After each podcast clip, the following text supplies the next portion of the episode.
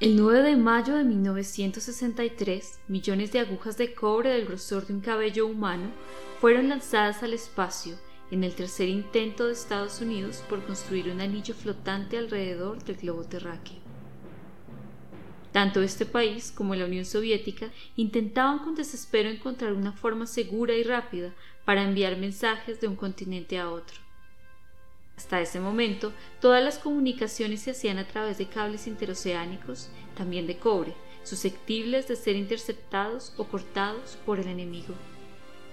Así, esos 480 millones de agujas de cobre estaban destinados a convertirse en una línea directa entre Estados Unidos y sus aliados, lejos, muy lejos en el frente.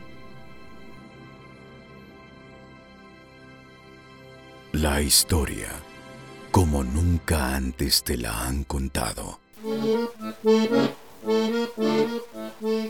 Entre Américas.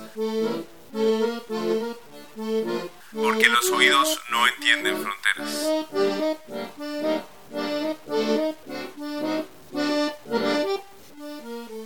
Nuestro segundo episodio estará disponible en plataformas este 11 de mayo. Un capítulo nuevo el 11 de cada mes.